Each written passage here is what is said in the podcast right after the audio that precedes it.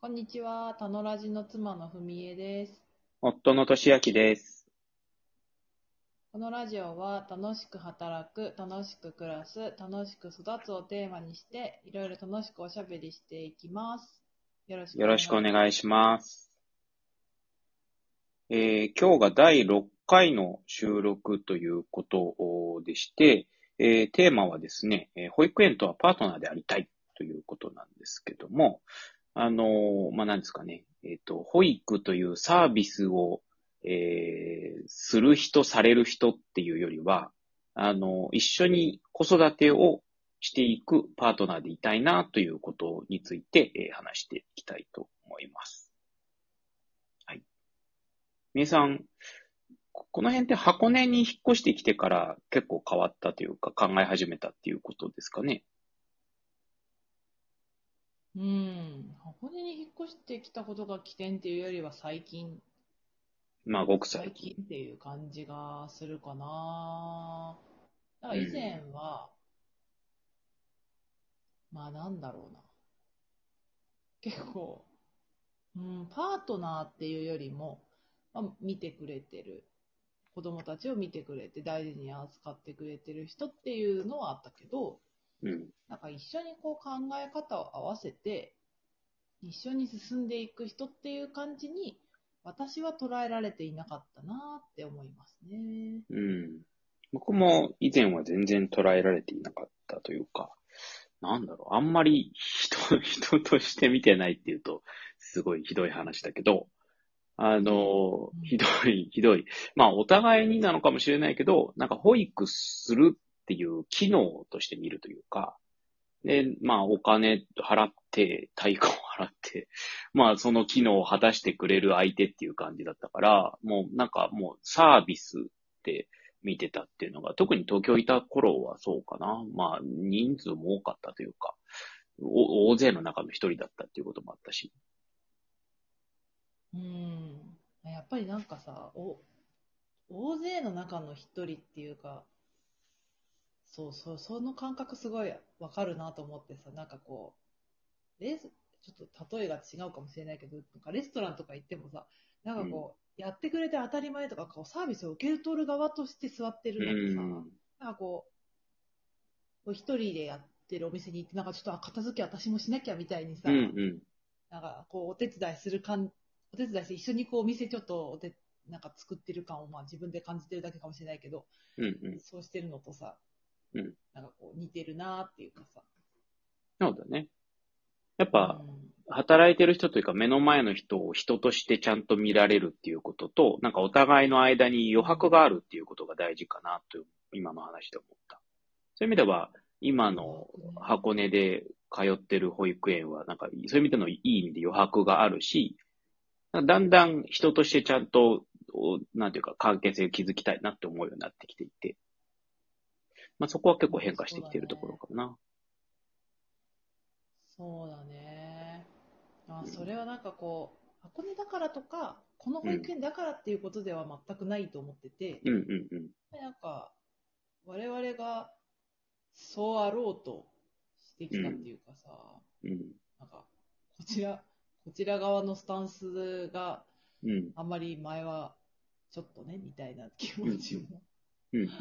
結構あるかな。そうだよね。まあ、あと、うんまあ、そういう関係性を作れるようになったきっかけもそうなんだけど、どうしても共働き家庭が必ずしも今、あの、保育園お世話になっている家庭の全部じゃないじゃない？そうすると、うなんか、共働き家庭の働き方とか、まあ、我々もリモートで家にみたいなこととか、あの、保育士の皆さんからしても、なんかどういう感じかよくわからんっていう話だし、なんか僕らもこういう感じでライフスタイル送ってますみたいなことを伝えていない、伝えていないというか伝える場面もなかったから、なんかこう、お互いに不理解があるというか、理解しきれないまま、なんか一方通行のコミュニケーションがずっと続いてるみたいなことがあって、で、娘たちが、あの、風邪長く引いてた時に、なんか仕事との兼ね合いですごい、なんかピリピリしていたまま、なんかコミュニケーションに悩んでしまってっていうのが、なんか、あの、もうちょっと話をしなきゃいけないなと思った最初のきっかけだったことを覚えてる、いますね。そうだね。なんか、今の話聞いてて、やっぱりさ、話さないとわからないことって、たくさんあるなって思っててさ、なんかお互いに、まあ保育園のだけの関係じゃないけどさ、別にこう、夫婦とか、その他うん。いろんな、まあ仕事でもいいんだけど、いろんなパートナーシップを結ばなきゃいけない間柄で、やっぱりなんかこう、お互いの生活とか、なんかこう、お互いの取り巻く状況を、なんとなく推測して理解してるつもりになっていて、うん。で、お互いが言わなくてもわかるでしょみたいな感じで接してると、やっぱりなんかこう、ちょっと溝が開いていったりとか、うん。なんかうまくこう関係をね、築けて、築けていけないみたいなのをたくさんこれまでも経験してきたなっていうのがあって、やっぱりなんかこう自分のことを伝えたりとか、まあなんかこう、その仕事とか、そ、そこにものすごく関係してることじゃないかもしれないけど、こう、うん。ね、こう、関わってくることとか、影響があることとかは、なんかこう、うんできるところからこう、開示していけるっていうのもいいのかなっていうのをちょっと今、聞いてて思ったかな。そうね。まあ、あの、その、